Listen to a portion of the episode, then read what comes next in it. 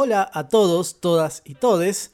Mi nombre es Santiago Romero. Estamos acá con el capítulo número 13 de este podcast llamado Bazar Chino. En primer lugar quiero agradecerles a todos por escuchar el podcast, por haberlo compartido, por las contribuciones en cafecito. Y por supuesto aprovecho una vez más para agradecerle a José Robles y a Nicole Luna, quienes fueron los últimos invitados en el último capítulo sobre Harry Potter. Bueno, en este capítulo vamos a regresar un poquito con la temática musical y tengo algo muy especial para esta ocasión, pero ya les voy a comentar en un momento. Antes quiero recordarle a todo el mundo que pueden seguir a Bazar Chino tanto en Facebook como en Instagram y por supuesto no olviden suscribirse a las plataformas de donde sea que ustedes estén escuchando el podcast, ya sea Spotify, iBox, Google Podcasts, entre otras. La razón de ser de este capítulo tiene que ver porque el rock es algo que a mí me apasiona, ya todo el mundo lo sabe, pero me estuve dando cuenta que en todos los capítulos relacionados a la música tratan sobre tipos, ¿no? En criollo se podría decir que hay más huevos que en un omelette, digamos. Así que hoy quise preparar algo diferente. Hoy vamos a hablar sobre las mujeres rockeras del rock nacional argentino. Quiero eh, decirles que esta no fue una tarea fácil, llevó muchísima investigación, tuve que leer un montón de cosas, escuchar discos que jamás había escuchado. Estuve interiorizándome en el tema y decidí que este capítulo iba a tratarse de cuatro artistas de rock argentino que son Cristina Plate, Gabriela, María Rosa Iorio y María José Cantilo. Bueno, como les venía diciendo, la verdad hacer este capítulo no fue nada fácil en cuanto a la información disponible, en cuanto a, los discos disponibles en internet. En el caso de María José Cantilo, por ejemplo, ella sacó alrededor de 9 o 10 discos, de los cuales no se puede conseguir en internet. Los he buscado en Spotify, en YouTube, en, varias plataformas y la verdad no he tenido suerte y solo he podido encontrar tres o cuatro discos, nada más que eso. No voy a decir ningún tipo de, novedad. El rock es un género musical machista, lo cual no deja de ser contradictorio en cierta forma porque lo que expresa muchas veces el rock es ese espíritu de rebeldía, de libertad, entre otras tantas cosas, y no deja de ser contradictorio que sea un género tan machista. Dos de los libros o materiales gráficos que he utilizado para hacer este capítulo son Brilla la luz para ellas, una historia de las mujeres en el rock argentino entre 1960 y 2020, de Romina Saneliato, donde hace una recopilación de las distintas artistas que ha habido durante la historia del rock nacional y también problematiza un poco sobre el género y sobre el machismo y sobre distintos recorridos que se han realizado a lo largo de la historia ¿no? de este género. El otro libro es Asesínenme de María Rosa Iorio, que es una obra autobiográfica, se podría decir, donde cuenta no solo su trayectoria, lo que significó para ella ser una artista de rock en los años 60, 60, 70 y 80, su relación con Charlie García, cómo ella era recibida en el ambiente, me parece un material sumamente valioso para más o menos comprender cómo fue o cómo era ser mujer en ese ambiente ¿no? en los años 60.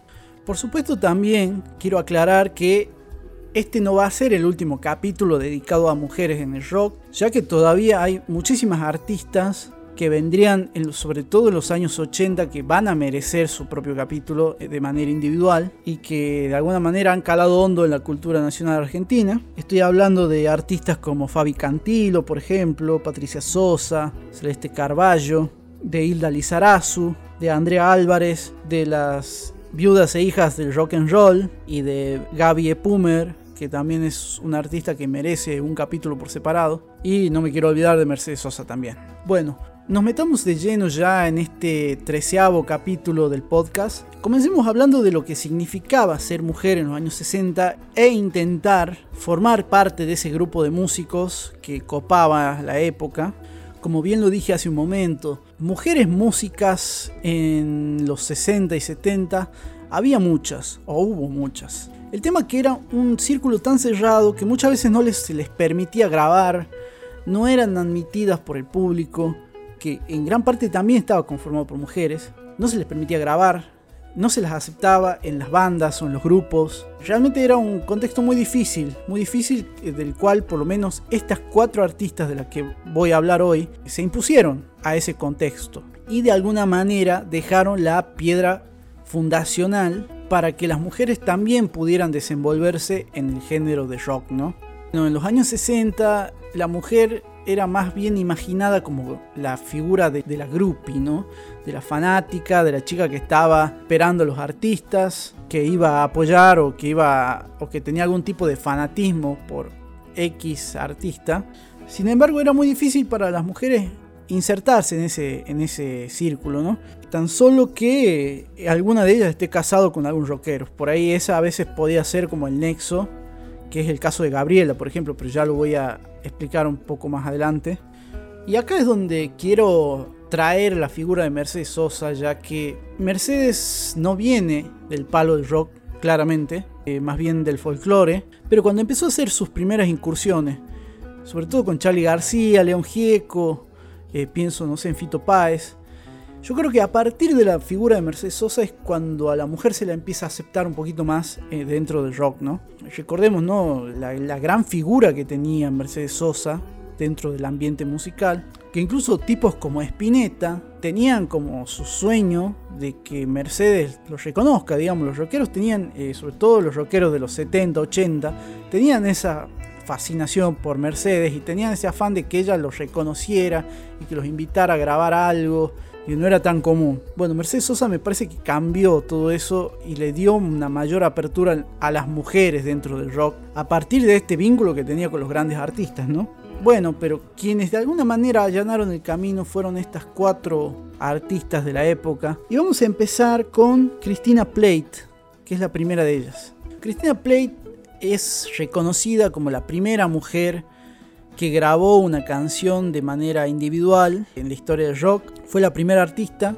Cristina soñaba con ser cantante de ópera, pero sus padres no lo quisieron y tampoco querían que se formara o que hiciera una carrera antes de cumplir los 18 años. Por lo que tuvo que asistir a clases colectivas de canto, a coros juveniles, a coros de la iglesia. En 1963, Cristina vivía en París, en el Hotel La Escalade, donde también vivía eh, Violeta Parra con sus hijos. En un local cercano a ese hotel, organizaban recitales latinoamericanos y un día le invitaron a Cristina a cantar con ellos y a partir de ahí empezó la carrera musical de Cristina Plate. Al tiempo volvió a Buenos Aires, donde el primer laburo que consiguió fue el de modelo publicitaria. Al poco tiempo lo dejó, ya que no se sentía muy a gusto con ese trabajo. Vamos a escuchar un poco el testimonio de Cristina y lo que le pasó o lo que pensaba sobre este tipo de trabajos. Cristina decía, no bien descubrí que la publicidad era algo que pretendía hacer de mí un jabón, un sotien, un jugo de frutas y un detergente casi al mismo tiempo, comencé a sospechar y antes de que me metiera definitivamente en mi vida lo abandoné. En 1968, Cristina estaba casada con Roberto Plate, apellido que finalmente terminó tomando de su marido. Él le ayudó a que Cristina ingresara en el mundo artístico sobre todo en la parte de arte plástico y del teatro. Bueno, supuestamente Roberto Plate tenía mucha influencia en el Instituto de Itela, donde presentaba obras frecuentemente. Así fue que conoció a Alejandro Medina de Manal, personaje de cual ya hemos hablado en los capítulos anteriores. Juntos compusieron algunas canciones. Cristina compartía las letras, ya que ella era muy buena escribiendo, tenía muchos conocimientos sobre letras, y Alejandro le ayudaba a componer un poco la música ¿no? de las canciones. Posteriormente, Alejandro Medina llevó las canciones al grupo Mandioca, ¿no? que era la productora importante de rock en ese momento, ellos aceptaron a Cristina dentro del catálogo de artistas, ¿no? una, una, vez que escucharon las canciones, y eventualmente sacaría un simple con la productora. Bueno, Javier Arroyuelo, uno de los productores de Mandioca, dijo lo siguiente sobre Cristina Plate ¿no? y, y sus encuentros en la editora. Cristina tenía aspiraciones artísticas. En aquella época las encontraba naif, pero estaba bien. Era algo que correspondía. Ella hacía algo que acá no existía. Les daba un tono lírico a sus canciones que las convertía en algo interesante. Tenía influencias internacionales, francesas, era pop, pero a los rockeros de la época no les gustaba. En noviembre de 1968, Mandioca realizó la presentación de sus artistas en el espacio Apolo, donde Cristina Plate estaba incluida. Cristina fue muy criticada por los medios de la época en su debut musical, ¿no? Y Arroyuelo también lo recuerda así en una entrevista con La Nación. La vi bien, suelta. Ella era una mina segura de sí misma. Tenía una voz de soprano, ligera, y su música era un pop lírico. A lo mejor no era la tonalidad ideal para ella, porque creo que se le notaba incluso demasiado la academia, todo lo que estudió, pero no siento que haya habido nada forzado en su música. Bueno, por supuesto la prensa, la revista Pelo, el colectivo Imaginario y todas esas revistas que existían en aquella época, obviamente la criticaron de formas una más feas que otras, ¿no? De alguna manera por ser mujer, pero también porque no estaba en los cánones de a lo que a los rockeros olor a culo les gustaba en ese momento, se podría decir. Bueno, ahora voy a leer algunas de las críticas que se dijeron sobre Cristina en ese momento. Una de ellas es la del periodista Miguel Greenberg en la revista Panorama del 19 de noviembre. No la mencionaba como cantante, eso es algo importante, sino que se refieren a ella como la modelo. La crítica dice algo así textual, ¿no? Tal como se lo puede conseguir en internet. La modelo Cristina Plate intentó cantar con acompañamiento de cuerdas y otras herramientas musicales. Su barroco naufragó en una absoluta falta de sentido de las armonías. Su voz es forzada a la estridencia y da la impresión de un trabajo hecho por imposición. Por otro lado, la revista Siete Días Ilustrados de marzo de 1969 cataloga los discos de Cristina de la siguiente forma. La voz de Cristina Plate, tenua, ahuecada, no justifica su cambio de género artístico. Es modelo profesional, entre paréntesis. O sea, ustedes se te dan cuenta de la cantidad de ataques que tuvo, en este caso por haber sido modelo, ¿no? Por haber trabajado como modelo. Bueno, eso fue un poco de los diversos ataques que sufrió o sufrieron las artistas mujeres en esta primera época del rock. Aún así logró grabar dos simples antes de que se rompiera su relación con el sello Mandioca. A continuación vamos a escuchar dos canciones de ese primer simple de Mandioca que llegó a publicarse y que se lo puede conseguir en YouTube. Vamos a escuchar las canciones Para dártelo todo y Paz en la playa. Vamos a escuchar estas dos canciones y enseguida regresamos.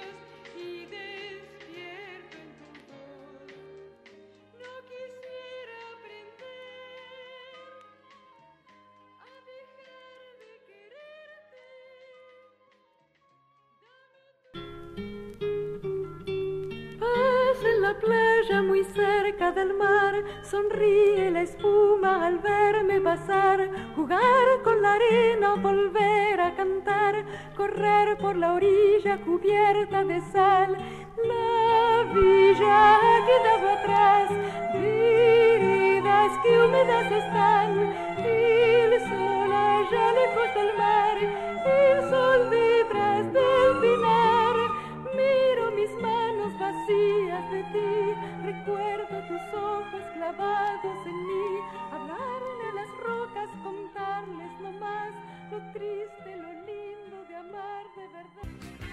Bueno, volvemos otra vez con el podcast. En continuación con este relato, cabe contar que Cristina terminó muy desalentada y enojada con el ambiente del rock. Jorge Álvarez llegó a criticarla y a decir que Cristina no existía, digamos, que nunca existió en el ambiente. En 1969 se contactó con RCA, la otra grabadora popular de ese momento, para armar un proyecto, pero nunca se concretó. Más tarde ese año grabó un nuevo simple con el sello Trova. En principio había intención de la discográfica de sumarle a sus valores jóvenes, pero no fue buena su impresión del simple. Le pedían que se vuelque al pop, pero ella no quería alejarse de su estilo lírico. Traté de buscar este simple, pero la verdad que no lo pude conseguir por ningún lado, muy difícil de conseguir. Y poco se sabe de la vida posterior de Cristina después de, su vida como artista acá en Argentina.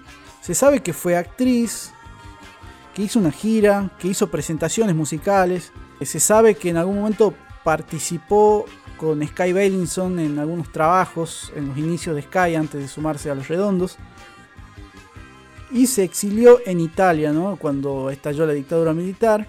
Y hasta el día de hoy no se sabe nada de su paradero. Pero bueno, es así que vamos a pasar con la segunda artista de este capítulo, que es la señora Gabriela Parodi. Bueno, lo que ustedes vieron y escucharon recién era Box Day con la Biblia y todo lo demás que ya conocen. Y ya mismo la primera cantante de rock argentino, Gabriela, que va a estar acompañada por eh, Lito Nevia, por Moro y por Edelmiro Molinari. Y Rinaldo también.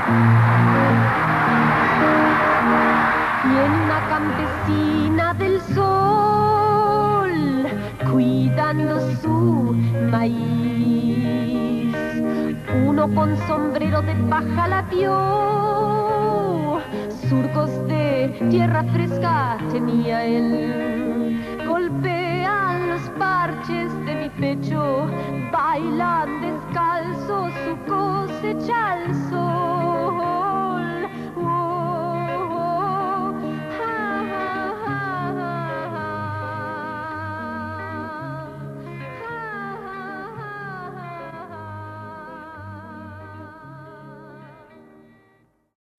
Más popularmente conocida como Gabriela Acecas. Gabriela nació el 16 de agosto de 1945 en Buenos Aires. Hija de un padre diplomático, viajó por diversos países del mundo, ya sea Italia, Portugal, Brasil. Su carrera inicia a principios de los años 70 con su primer single Campesina del Sol, que es el tema que estuvo sonando hace un momento, pero vamos a escuchar un poco cómo fue el testimonio de Gabriela en ese momento. Debuté en el Barrock ante 5.000 personas y, estaban todos, digamos, los que estaban conmigo en ese momento, ¿viste? Pensando o la matan o la aceptan.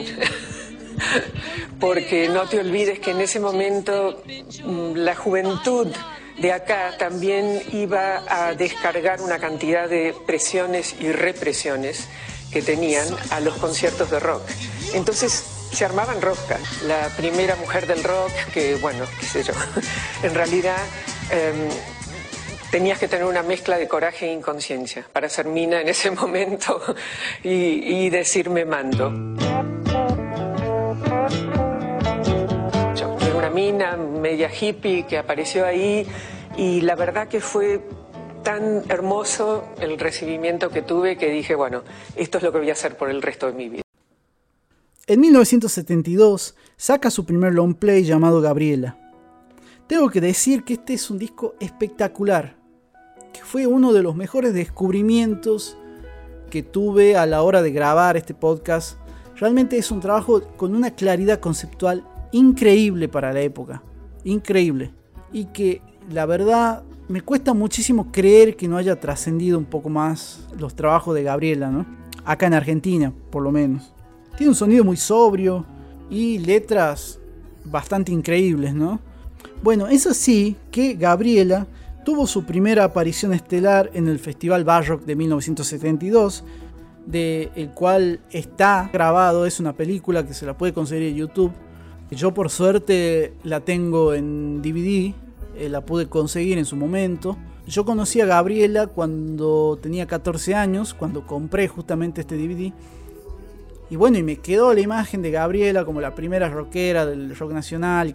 Pero la verdad nunca había escuchado sus discos hasta el momento que tuve que grabar este podcast. La verdad que nunca me había detenido a pensar si es que tenía algún disco. Y en realidad me di con la sorpresa que tiene un montón de discos. Y todos muy buenos y con sus particularidades, ¿no? Por supuesto se salvó tampoco de las críticas. Ella estaba casada con Edelmiro Molinari, que era miembro de Almendra, si se acuerdan de los capítulos anteriores. Y bueno, una de las críticas más fáciles que se le hacía a Gabriela era que Molinari le grababa los temas, digamos, era el que le hacía las letras, el que le componía las músicas. Y la verdad, nada más lejano de la realidad. Porque después se separó al tiempo en el 82, si no me equivoco, se terminó separando. La carrera de Gabriela continúa, mientras que la de Molinari no estoy muy seguro realmente. Bueno, el testimonio de Gabriela decía lo siguiente. En una época tan machista y convulsionada, política y socialmente, como fueron los años 70, en este país, había que tener una gran mezcla de coraje e inconsciencia para debutar ante 5.000 personas en un festival de rock tan gigante, en el cual todos eran hombres menos yo, y donde inevitablemente sucedían eventos violentos. Considero que lo mío fue un raro milagro, ya que el público me aceptó instantáneamente y sin dudar, tanto es así que me pedían un bis de pie y yo no tenía más canciones. Bueno, en posteriores entrevistas, Gabriela también afirmaría que si bien estaba contenta con la aceptación o la mediana aceptación que había tenido por parte del público, no quería quedarse solo en eso, ¿no? sino que quería también incentivar a las mujeres que incursionen en el mundo del rock y de alguna manera se propuso eso, ser como una influencia, un ícono, ¿no? Para que más mujeres se animen a entrar al mundo artístico. Y eso me parece sumamente rescatable. Hay otro hito en la vida de Gabriela que también sería de gran importancia, ya que ella participó de lo que sería el primer disco en vivo del rock nacional, que fue el Acusticazo de 1972. Está ahí con una canción, que fue un festival muy grande de los años 70 y también formó parte del el Festival de la Juventud Peronista por la vuelta del general Perón en el 73, en donde de alguna manera le hicieron una mala pasada a Gabriela ya que fue presentada en el póster original, pero la presentaron como Gabriel. Entonces nunca quedó muy claro si fue una burla, fue a propósito o simplemente fue un acto despectivo. ¿no? Eh, de todas maneras, esto generó obviamente el malestar de ella y, hoy viéndolo con ojos contemporáneos también genera malestar. Bueno, pero vamos a escuchar cuatro canciones de este maravilloso disco de Gabriela que son Voy a dejar esta casa, papá, en la lluvia y nada más, rodando mis ideas al revés y haz tu mente al invierno del sur. Vamos a escuchar estas cuatro canciones y enseguida regresamos con más Bazar Chino. Tengo que decirte algo, papá. Tengo que decirte algo. Voy a dejar esta casa, papá. Voy a dejar esta casa. Desprenderme de tus alas, papá. Desprenderme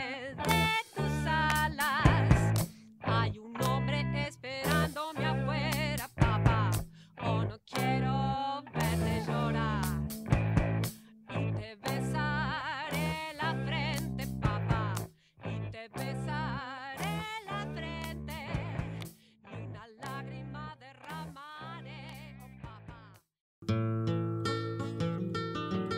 Llueve sin parar sobre la ciudad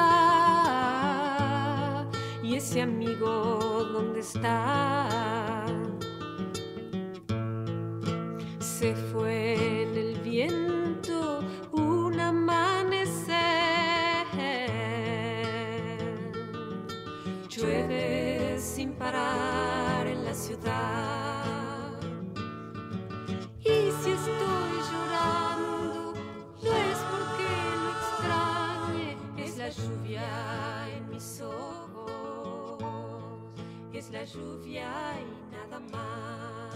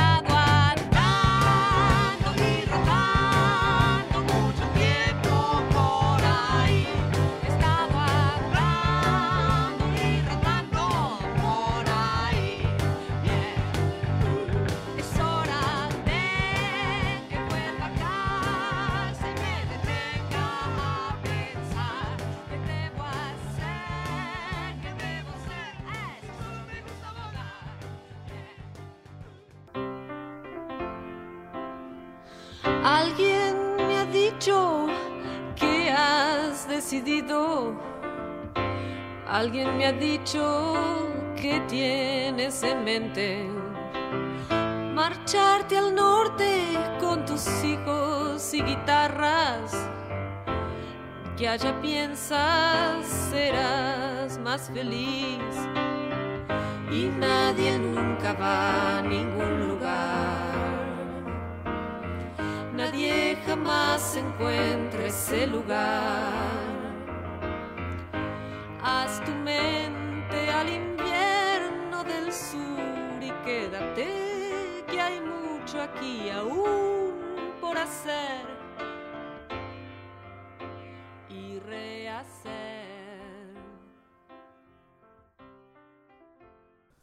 Bueno, ahí pasaban las canciones de Gabriela, continuando un poco con su historia. En 1974, Gabriela se radicó en Los Ángeles, California, donde pasó allí casi 10 años, hasta 1983, cuando grabaría su segundo álbum de estudio llamado Ubalé y tuvo la participación de músicos como David Lindl, Robin Ford, Pino Marrone, Santa Olalla y León Gieco.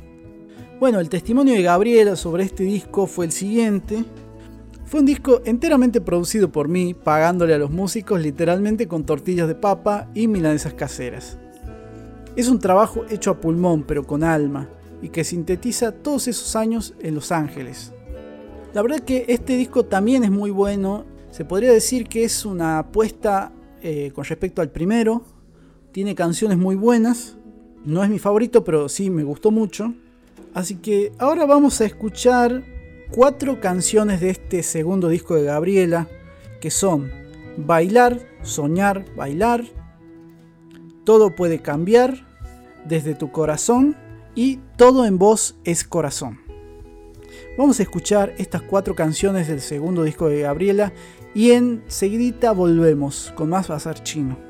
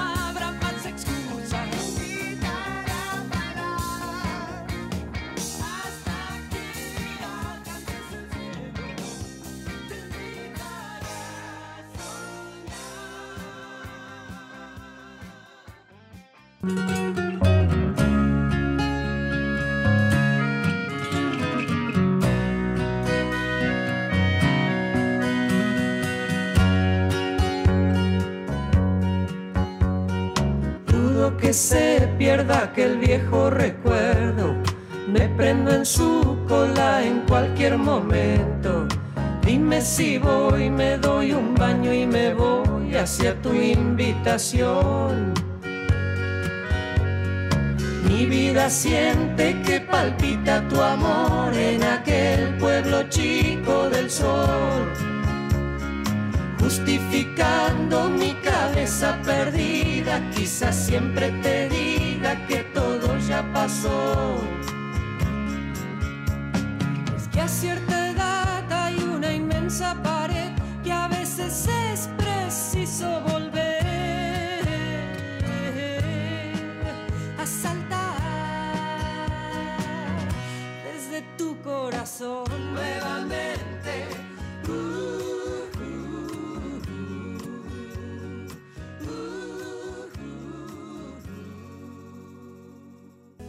Acá estamos de vuelta, seguimos un poco con la historia de Gabriela. En 1983 Gabriela viaja a Suecia y saca su tercer álbum llamado Friendship, que solo fue comercializado en ese país y no hay, o mejor dicho, no pude encontrar registro alguno sobre ese disco. Lo único que se puede encontrar es que tuvo una muy buena recepción y Gaby nos cuenta su experiencia en este pequeño testimonio. El disco Friendship lo hicimos con Daniel Goldberg, con 3 horas de luz por día, en una casa en medio del bosque donde caía nieve constantemente y algunos de los músicos ni siquiera hablaban inglés. Bueno, se nota que el disco tuvo muchísimas dificultades y la comercialización evidentemente no fue la mejor tampoco. Pasó un tiempo hasta 1991 cuando Gabriela saca su disco más raro y experimental, que es una cosa rarísima. Tiene sonidos latinoamericanos con un poco de folk, con un poco de pop. Las letras son muy sobrias y de a momentos me da la impresión que escuchas a María Elena Walsh. La verdad que recomiendo a la gente que lo escuche, pero me pareció el disco como más aventurero de Gabriela. Eh, de todas maneras lo disfruté también un montón. Y este disco se llama En las planicies. Bueno, quiero que escuchemos tres canciones de este disco que son Un día termina hoy, Otra noche de esas y Altas planicies, el tema que le da nombre a este disco. Vamos a escuchar un fragmento de cada canción y enseguida regresamos.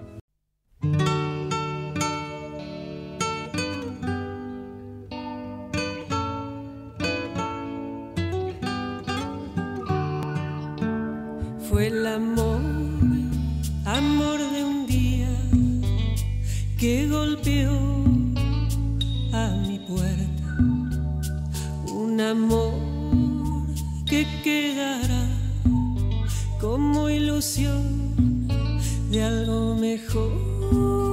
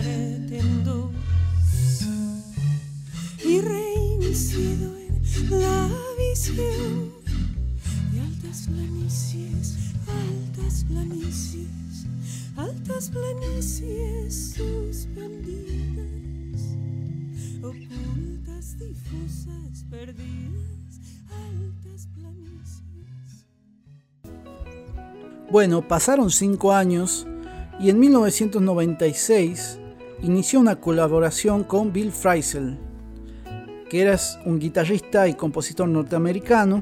Bill tenía muchísimo interés de trabajar con Gabriela y salió este disco hermosísimo, hermosísimo, la verdad que quedé encantado con este disco por la calidad musical, por las guitarras, por ese folk medio híbrido entre música mexicana y tiene cosas también del folclore argentino.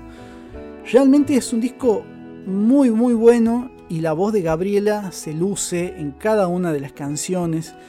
Yo quiero que lo escuchen al disco, por favor escúchenlo en YouTube, en Spotify o donde sea. Pero la verdad se los recomiendo y me sorprendió gratísimamente, gratísimamente. Este álbum se llama Detrás del Sol.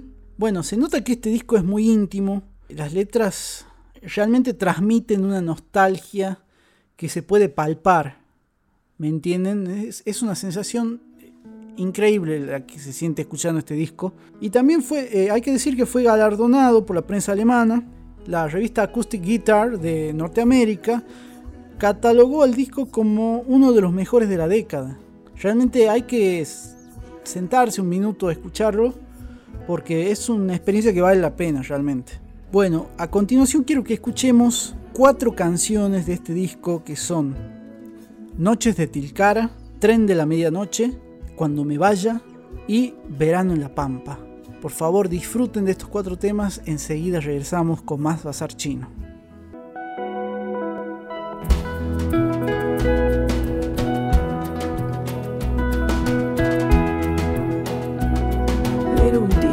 Sin relojes. Era el tiempo de las nubes. La luna lenta se desarma. Cráteres que se dibujan como cielos desolados. Cráteres abandonados. El viento silba en la quebrada. Nada. Las piedras cuidan sus colores.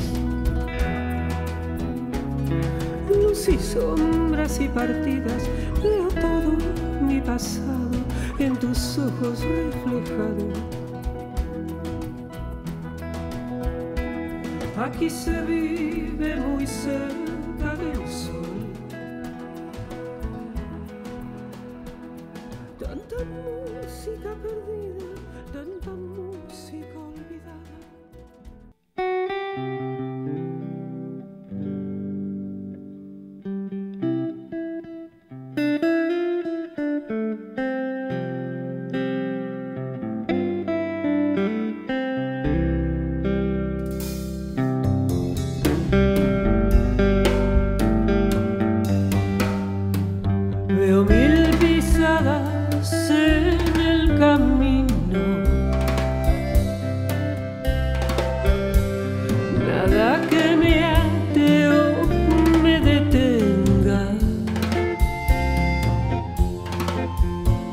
有 mil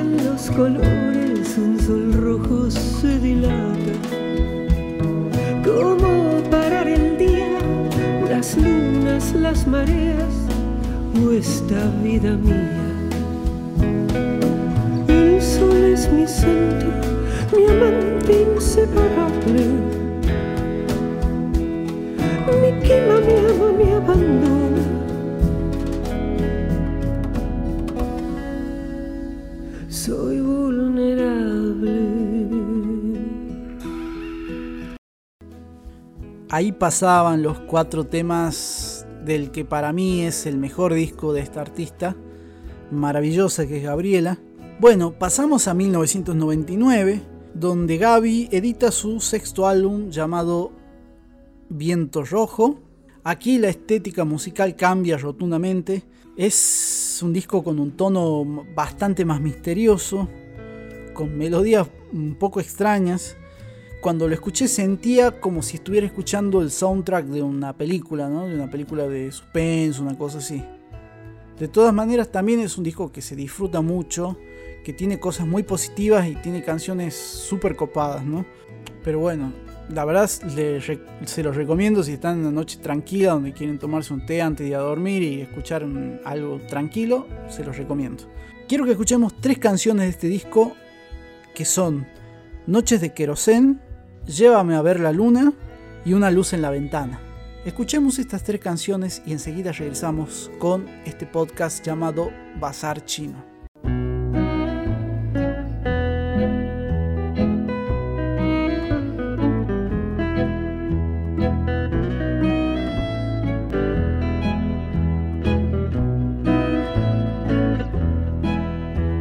En el medio de la nada hay una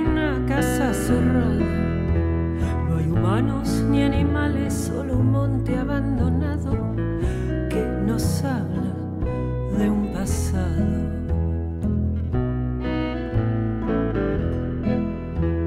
En el medio de la pampa, el pasto alto canta y canta. Los árboles esperan como gatos escondidos alguna señal de vida, alguna risa perdida, alguna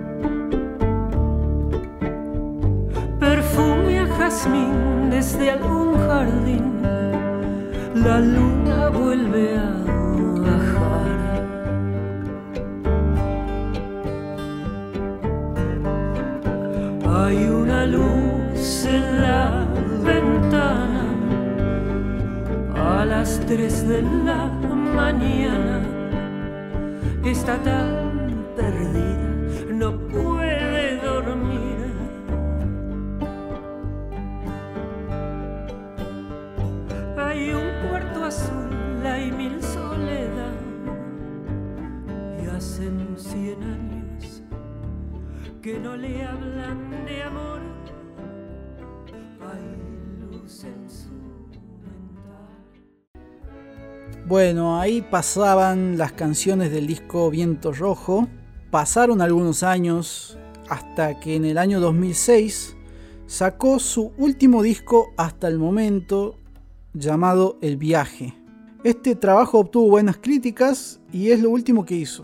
Eh, bueno, tengo que decir de los que de los discos de Gabriela, por ahí este es el que menos me gusta.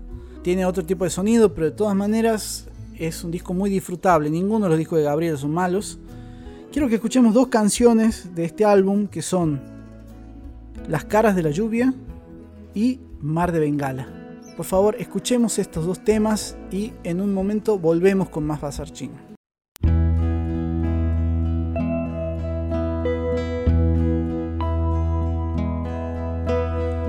desde un piso alto y blanco. Se ve la lluvia lujosa, se ve el río interminable. Y de vez en cuando un barco ilumina el agua oscura. Lluvia que limpie este mundo,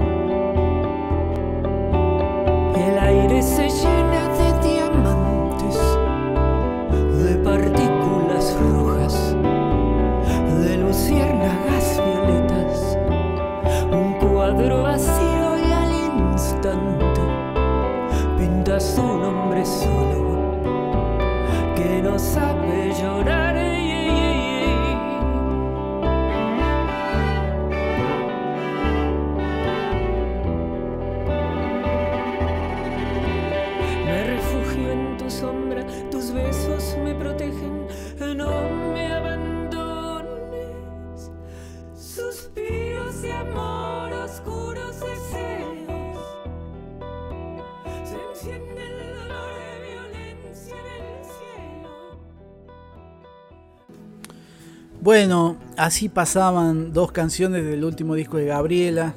Aquí es donde se termina nuestro repaso por la increíble carrera que tuvo.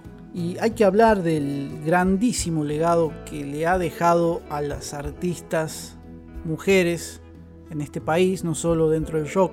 El peso de Gabriela es fundamental y la verdad me alegra muchísimo haber descubierto parte de su discografía ¿no? y de sus canciones. Son esos pequeños placeres, se podría decir, de hacer este podcast, de muchas veces tener que escuchar artistas que por ahí no, no los conozco tanto. En este caso, Gabriela me ha sorprendido enormemente. Así que por favor, si ustedes tienen un tiempo, recomiendo que vayan a escuchar. Vamos a continuar un poco con la tercera estrella fundadora de este periodo del rock, que es María Rosa Llorio, o Llorio, no sé. No sé, la verdad, no estoy muy seguro cómo se lo pronuncia, pero prefiero decir Llorio. Nacida el 28 de agosto de 1954 en la provincia de Buenos Aires, de muy joven conoció a Charlie García, con quien finalmente se terminaría casando y con quien tendría a su único hijo, que es Miguel García. Su carrera comenzó como corista de Sui Generis, hay que decir también que María siempre estuvo muy ligada al mundo de las artes, de las artes plásticas, de la danza, del canto. Su carrera formalmente empezó como coro en sui generis. En 1974 se forma el grupo Por Sui Gieco, que es algo así como los Avengers del rock de los 70. No sé cómo fue la idea, bueno, la cuestión es que la banda sacó un disco y estaba conformada por León Gieco, Raúl Porcheto, María Rosa Llorio, Sui Generis, entre otros y estuvo en actividad hasta 1976, hasta su separación. Creo que en algún momento vamos a hablar o le voy a tratar de dar un capítulo individual a Por su Gieco, porque la verdad que tiene toda una historia de trasfondo que es interesante, pero por ahora lo vamos a dejar ahí. Hoy nos vamos a ocupar de María Rosa, que es quien nos interesa. Ahí María Rosa cumple el rol de vocalista y está presente en dos canciones que vamos a escuchar a continuación. La primera es Quiero ver, quiero ser, quiero entrar. Y la segunda, Todos los caballos blancos. Vamos a escuchar estas dos canciones protagonizadas por María Rosa Llorio de Por su Gieco. Enseguida regresamos.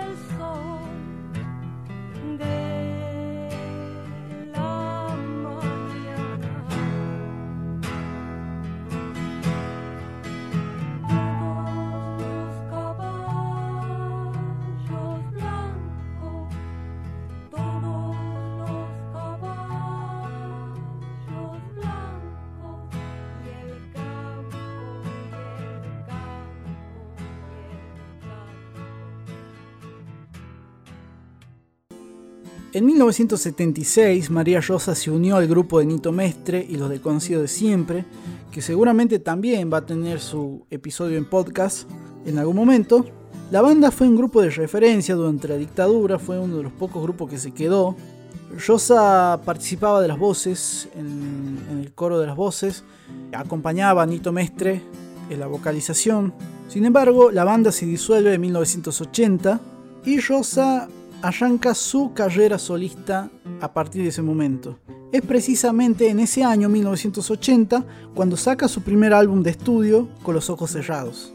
El disco tiene la participación de Charlie García, Nito Mestre, David Lebón, Alejandro Lerner y una jovencísima María Gabriela Pumer de 15 años. El disco tengo que decir que es muy fresco, tiene mezclas de sonidos interesantes, tiene un poco de rock, pero también mezclada con jazz y blues y algunos estilos cercanos al pop. La verdad que es un disco que también le he disfrutado mucho. Pero bueno, a continuación vamos a escuchar tres canciones de este primer álbum de María Rosa Iorio, que es Con los ojos cerrados, A su majestad el mar y En las arenas del circo.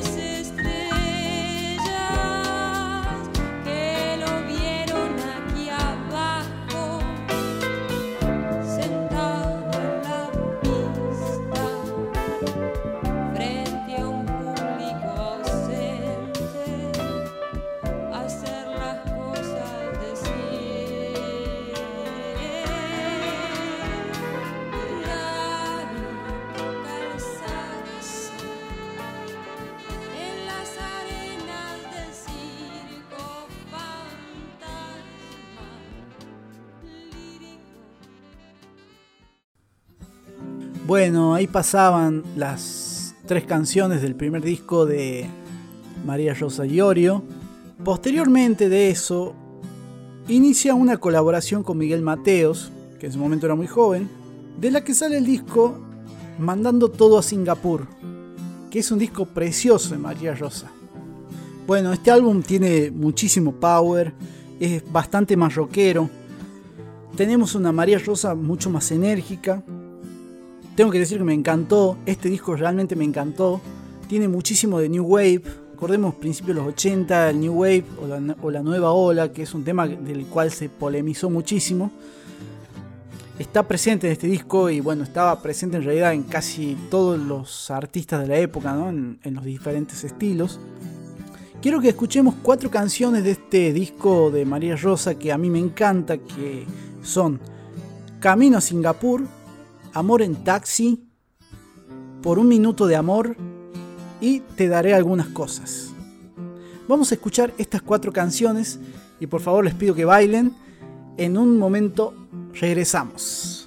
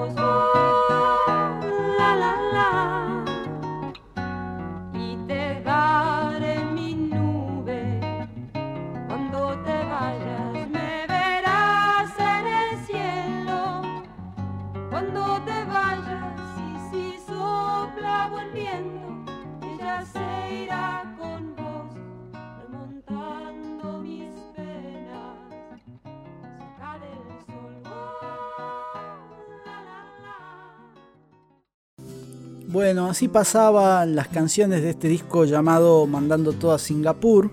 En 1983 María Rosa inicia un proyecto de canciones con la poesía de Elsa Bornemann. Este disco lo realiza con Jorge Meaudi y se basa en el bestseller para niños, el libro de los chicos enamorados. La verdad no pude conseguir nada sobre este material, lo busqué por todos lados, no lo pude encontrar. Inmediatamente de eso, en 1984, edita su disco Por la Vida, junto al Pollo Rafo. Este disco ya es marcadamente ochentero, ya tenemos sintetizadores y sonidos de una amplia gama estilística, un pop mucho más refinado, como se decía en aquella época, ¿no? Rock para bailar, ¿no? O pop para bailar. Quiero que escuchemos dos canciones de este disco de María Rosa, que son Haciendo el amor en la cocina, que es un tema que se popularizó muchísimo, y Puedo estar con vos. Vamos a escuchar estas dos canciones y en un momento regresamos.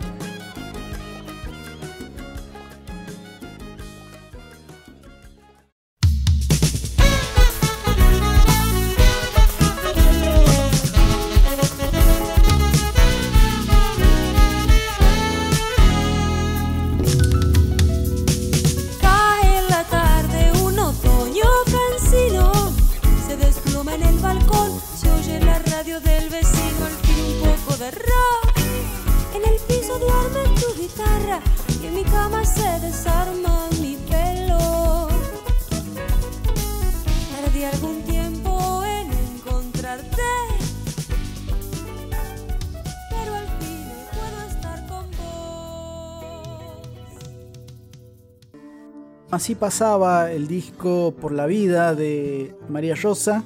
Algunos años después, en 1986, Yorio saca el que para gran parte de la crítica será su mejor álbum. Este disco tuvo un alcance para toda Latinoamérica. Participaron en él Andrés Calamaro y las viudas e hijas del rock and roll. Contiene un pop bastante vanguardista, se podría decir de alguna manera, y sería muy bien recibido. La verdad que es un disco muy divertido, tiene letras muy copadas y tiene canciones como las siguientes. En todas partes te veo, tan solo para hablar y no hay nadie como vos. Vamos a escuchar estas tres canciones y enseguida regresamos con más Bazar Chino y con la historia de María Rosa Llorio. Vamos a escucharlo ahora.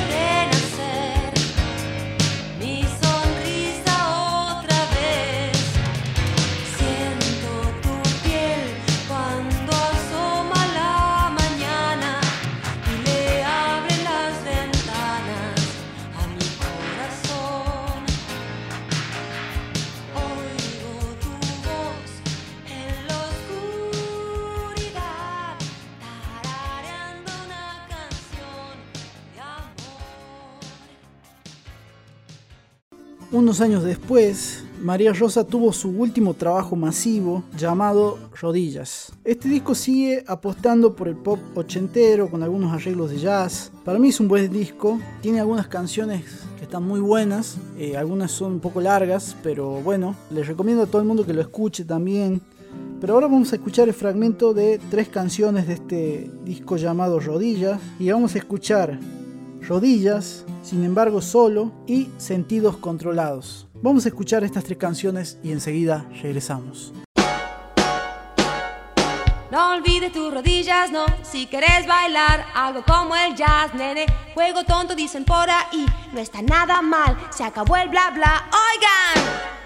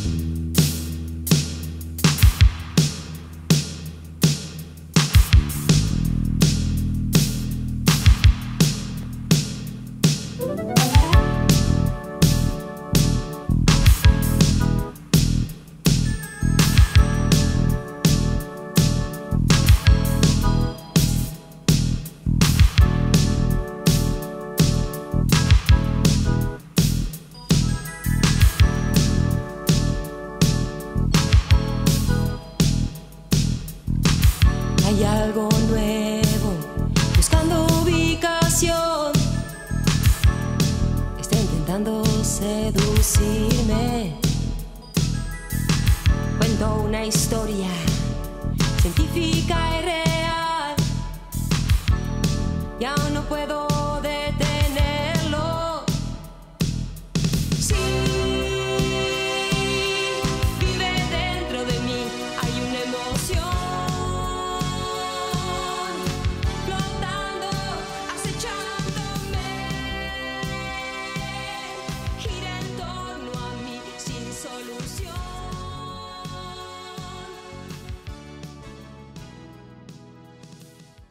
Bueno, así pasaban las tres canciones de este disco llamado Rodillas. En los años posteriores María Rosa se dedicó a otro tipo de actividades como la enseñanza del canto, el teatro. Sin embargo, colaboró en muchos recitales, discos e incluso sacó un último álbum independiente en 2002 llamado Asesina Serial. Para quienes estuvieron prendidos al homenaje que se le hizo a Charlie García por su cumpleaños número 70, María Rosa fue gran protagonista del homenaje y en el año 2021 sacó el sencillo Bipolar, que es su última canción disponible, que la pueden escuchar en Spotify o en YouTube. Quiero que escuchemos un pequeño fragmento de la canción Bipolar y seguimos con el episodio. Despierto de mil sueños, las caras que forjé y dejé Siento bien de nuevo, pienso, salgo y vuelvo a caer.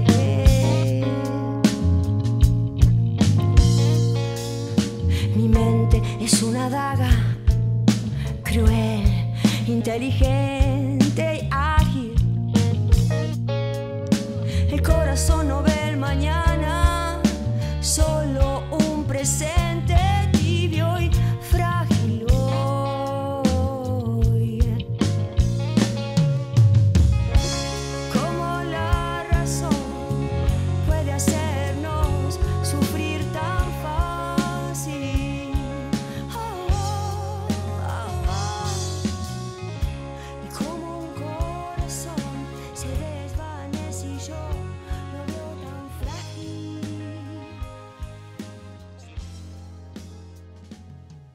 Así pasaba el último sencillo de María Rosa Llorio.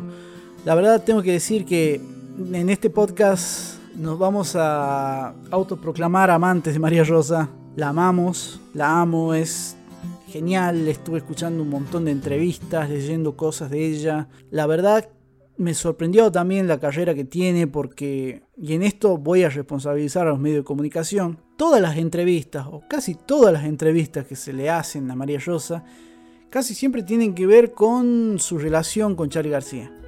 Está bien, todos sabemos que Charlie es un genio, yo lo dije en podcast anteriores, es mi artista favorito sobre la faz de la Tierra, es un genio irrepetible, único y quizás el mejor artista que dio nuestro país. Pero bueno, María Rosa también tuvo una carrera fuera de Charlie García. O sea, su vida no pasaba alrededor de su relación con Charlie García. Pero bueno, no sé, es una boludez que tengo yo personal, porque soy un hincha pelotas, pero me sorprende cómo en casi la mayoría de las entrevistas que se le hace a María Rosa Llorio en los medios de comunicación, tiene que ver con su relación con Charlie García. Preguntarle, tratar de sacarle algún tipo de confidencia, ¿no? Cosas personales que vivió en su momento. Y me hubiese gustado que las entrevistas que se le hicieron tuvieran que ver un poco más con su carrera también, que es bastante rica y que tiene cosas muy positivas para rescatar. Pero bueno, vamos a dejar el momento de un minuto de bronca y vamos a continuar con la última artista del capítulo de hoy, que es María José Cantilo. María José nació el 5 de julio de 1953 en Buenos Aires. María José, como muchos de ustedes sabrán, era hermana de reconocido Miguel Cantilo, por supuesto esto tenía muchas implicancias, ¿no? ya que hicieron su carrera casi de forma paralela ¿no? y a veces, por lo que se puede leer por ahí o algunas entrevistas, algunos dicen de que ella se sentía bastante opacada ¿no? por su hermano, con quien no quiero decir que tenía una mala relación, pero tenía una relación un poco distante, ¿no? una relación medio, medio fría con su hermano. En más de una oportunidad quiso hacer un dúo pero bueno, quiero pasar a leer el siguiente testimonio que tiene que ver con su relación con el hermano, que dice más o menos así. Es bueno cuando ese apellido lo lleva también un personaje muy querido por la gente, eso lo noto, por la buena predisposición del público a escucharme. Reconozco que a veces me siento obligada a cantar temas de Miguel, pero lo hago con gusto porque los siento como míos. Igualmente espero que algún día la gente me conozca por mí misma y por mi música. Eso fue lo que dijo María José Cantillo, su, su relación con Miguel. Bueno, María José arrancó a los 7 años con la música y compuso su primera canción a los 17 años. A mediados de los 70, Cantilo se va a vivir al Bolsón, a una comunidad hippie. En realidad es autogestionada, todos sabemos que es una comunidad hippie. Bueno, esto, esta experiencia la marcó para toda su vida, en sus letras, en sus canciones, en sus recuerdos. En 1982 María José regresa a Buenos Aires y no sería hasta 1984 cuando grabaría su primer álbum María José Cantilo. El disco tiene una clara orientación rock folk y contó con la colaboración de León Gieco y David León entre otros. Bueno, uno de los testimonios sobre ese primer disco de María José eh, dijo lo siguiente para la revista Pelo en el año 1983. Yo viví nueve años en el Bolsón. Ahora, tras estar un año en Buenos Aires, sufrí una metamorfosis muy profunda que se vio reflejada en lo que hago. De todos modos, creo que no tengo un estilo muy definido. En lo que hago hay temas suaves y también rock. Hay cosas melódicas, algo de country. En las letras no te diría que tiene una onda feminista, porque es una palabra que no me gusta pero sí te puedo asegurar que trato de darle aliento a la mujer para que vaya al frente y haga lo que quiera, no lo que pueda. Esto decía María José en el año 1983. Este álbum no tuvo la notoriedad esperada, pero nos regaló algunas joyitas de antología como son Aventurera del Rock, Flor Celeste bajo la almohada y O Darte Calor. Quiero que escuchemos estas tres canciones y enseguida regresamos con más de María José Cantilo en Bazar Chino.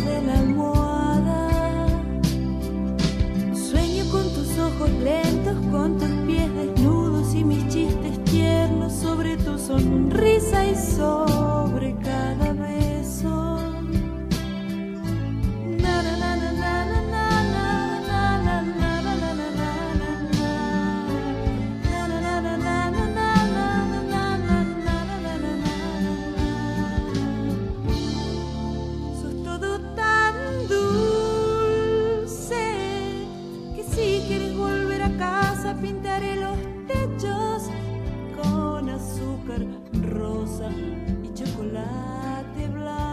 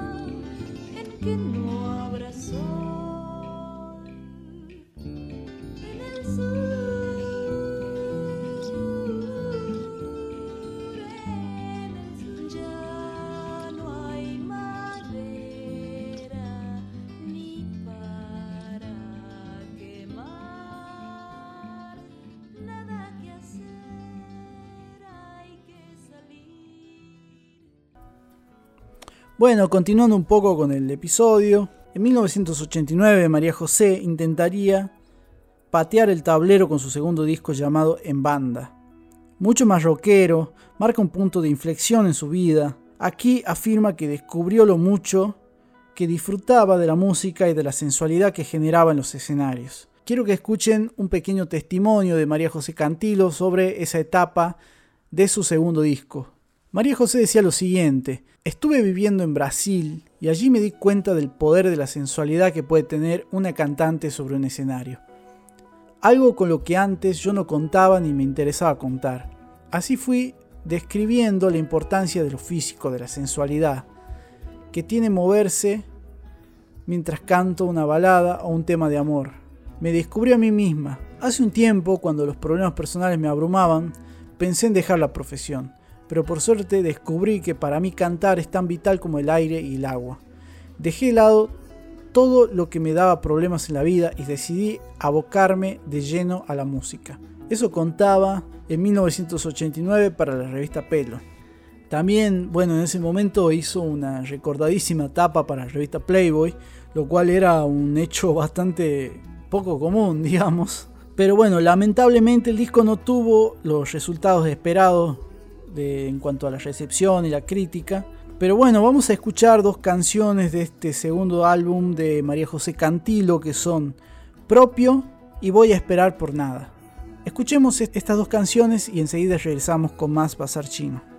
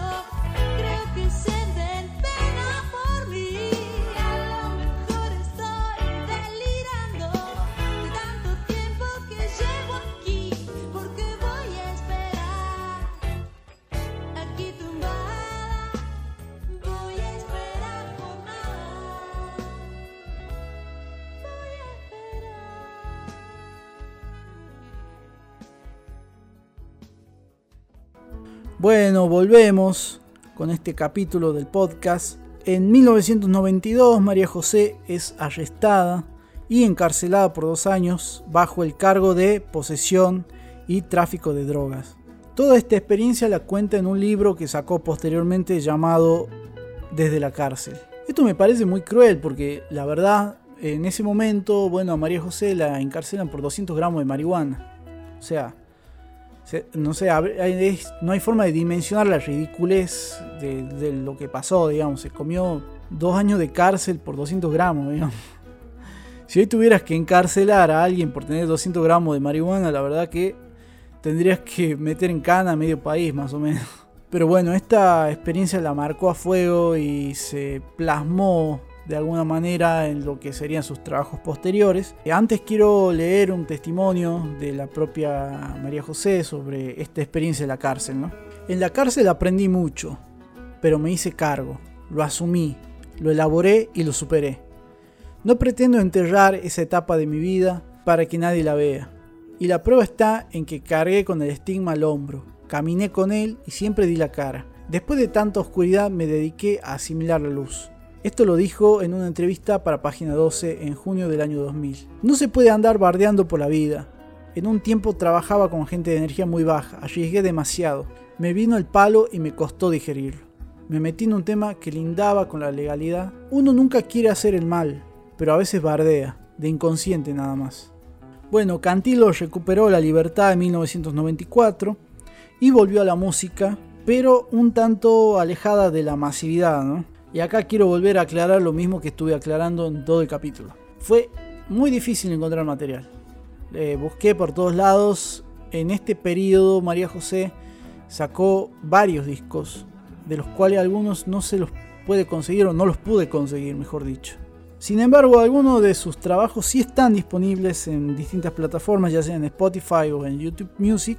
Y uno de ellos es Ram del año 1999 donde reflexiona sobre la vida y su paso por la cárcel. Quiero que escuchemos tres canciones de este disco, diría de gran manera teñido por su experiencia, que son Otra alma más en soledad, Pisalo y la canción En vano. Vamos a escuchar estas tres canciones y enseguida regresamos con más Bazar Chino.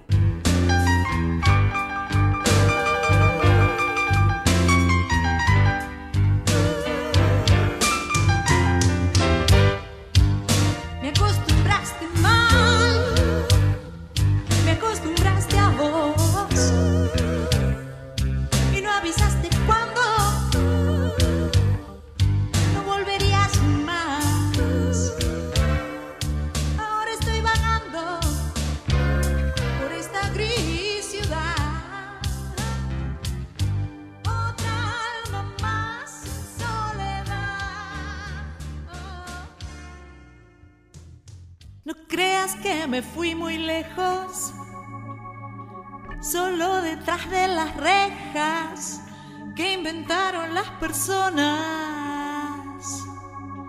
para sentirse más buenas. Cuanto más libre en esta vida quieras ser, es más seguro que la reja vas a conocer.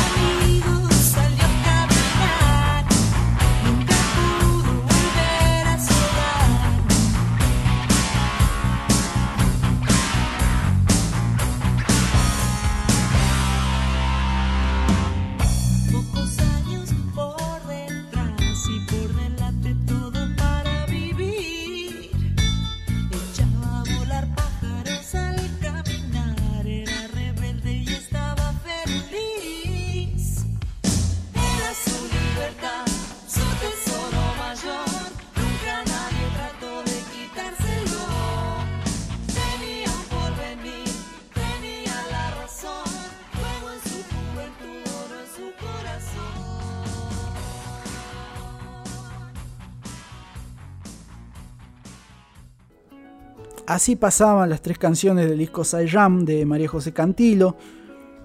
En 2011 grabó su último disco en estudio llamado Esencia, que fue producido por su hijo Gaspar Venegas, que hoy actualmente es el guitarrista de El Indio Solari y los fundamentalistas del aire acondicionado.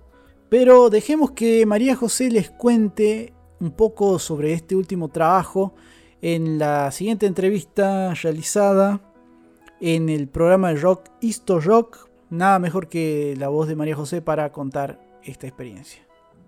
Esencia sí tuvo salió en, en, bateas de, disco, de disquería, que para mí era todo un evento. De esto me había pasado en el 90 por última vez.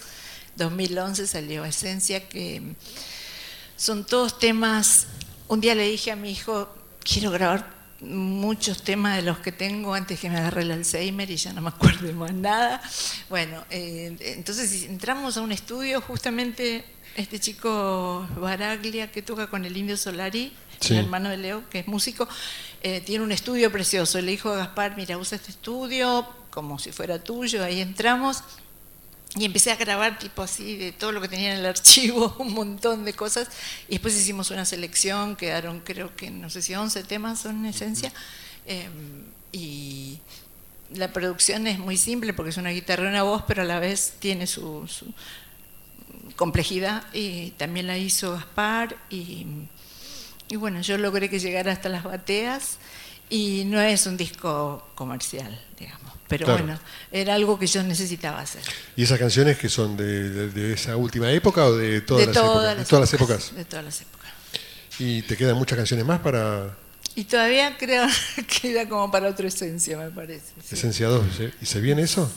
No sé, es difícil, qué sé yo, tenés que remar tanto. Ahora sé que hay como leyes que están empezando a trabajarse para proteger al músico, porque este país es medio ingrato con los músicos, y uno rema tanto, tanto para que al final cero trascendencia, ¿viste? Siempre son algunos los escogidos, muchos los llamados, pocos los escogidos. Claro. Bueno, justamente el otro día con Miguel, cuando me encontré con Miguel, era por eso, por el INAMU, el Instituto Nacional de la Música, que está con la ley de la música. Él está en ese tema, sí. Sí, sí. Este, bueno, ¿Vos te estás presentando en algunos lugares últimamente? ¿Cómo es la, la cuestión de la actuación en vivo? Me gustaría tocar en Decaban. Bueno, después... No, no, no, yo, qué sé yo, no me estoy presentando mucho, reconozco que eh, me tiré bastante a chanta, como doy clases de canto y me está yendo muy bien con eso, empecé a dejar de lado esto, un poco por el mismo motivo, porque me cansé de remar y remar y remar para terminar pagando por todo, eh, o sea, pagas los músicos, pagas la sala, pagas el sonido, las luces, el aviso. Si salís hecha o perdés. Saca plata del bolsillo para poder tocar. Entonces dije, no, no, yo voy a a dar clases de canto y sí, como por ejemplo me pasó, fui este verano a Bariloche, toqué en, Bariloche en la fiesta del lúpulo en el Bolsón, en Maite, en lugares donde me llaman y me contratan, bueno, yo voy feliz de la vida, pero esta cosa de ser la autogestión me cansó y es una pena porque se me está yendo la vida y yo no estoy cantando mucho, así que te agradezco que me hayas invitado hoy acá para este momento que para mí es, hermoso. Em, tal vez sea el inicio de algo. Ojalá. Ojalá.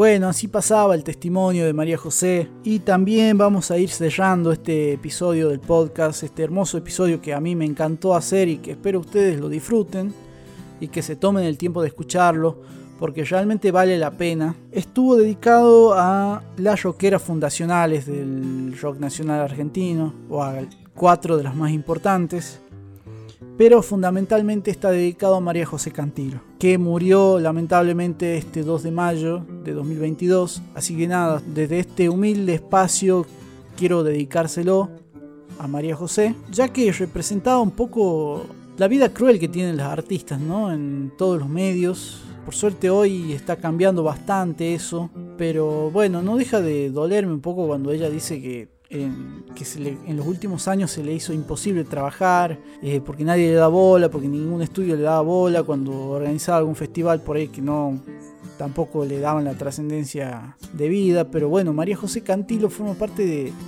la historia grande del rock, pero sobre todo de la, de la historia de las mujeres en la música, ¿no? Y nada, desde este humilde espacio quería recordarla de alguna manera y reivindicarla como se merece. Bueno, quiero agradecer a todo el mundo por haber escuchado el episodio, espero que lleguen hasta el final. Mi nombre es Santiago, fue un placer estar nuevamente grabando otro episodio de Bazar Chino. Quiero que nos despidamos con una de las canciones del último disco de María José Cantilo en su memoria. Eh, nos despedimos así con la canción No es igual. Muchísimas gracias a todos, todas, todes. Mi nombre es Santiago. Nos estamos encontrando en el capítulo 14 de Bazar Chino. Muchas gracias. Y no olviden que pueden encontrar a Bazar Chino Podcast tanto en Facebook como en Instagram. Para quienes deseen hacer algún tipo de contribución, diríjanse al perfil de Instagram del podcast en las historias destacadas y ahí podrán encontrar el link para realizar su contribución en cafecito barra app. Y no olviden suscribirse al canal de Spotify o la plataforma que utilicen para escuchar el podcast.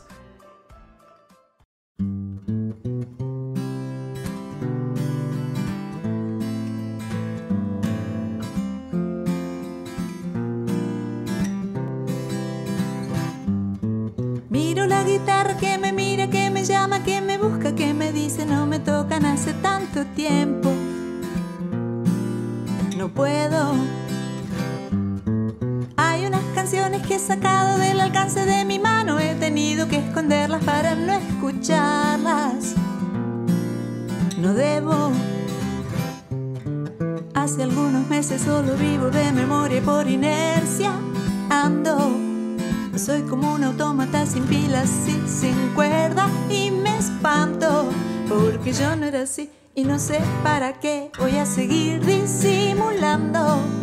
Si yo no era así, ya no puedo fingir que no me estoy desmoronando. Si no estás, no es igual.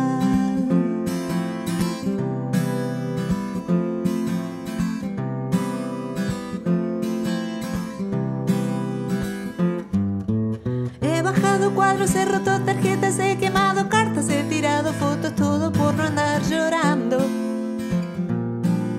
No quiero. Ya no me detengo en el espejo, no me pongo maquillaje, no me arreglo, me perfumo ni me compro ropa de encaje. Hace algunos meses solo vivo de memoria y por inercia ando. Soy como un autómata sin pilas y sin cuerda y me espanto porque yo no era así y no sé para qué voy a seguir disimulando.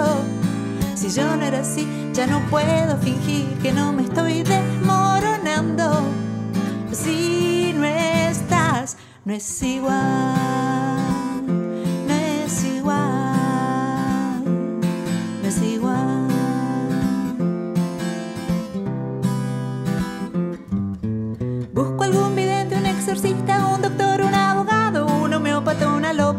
sea un cura que me cure. Y si no me pongo media pila, se me va a venir la noche, la mañana, el mediodía y yo aquí extrañando tu risa. Hace algunos meses solo vivo de memoria y por inercia ando. Soy como un autómata sin pilas y sin cuerda y porque yo no era así y no sé para qué voy a seguir disimulando. Si yo no era así, ya no puedo fingir que no me estoy desmoronando. Si no estás, no es igual, no es igual, no es igual.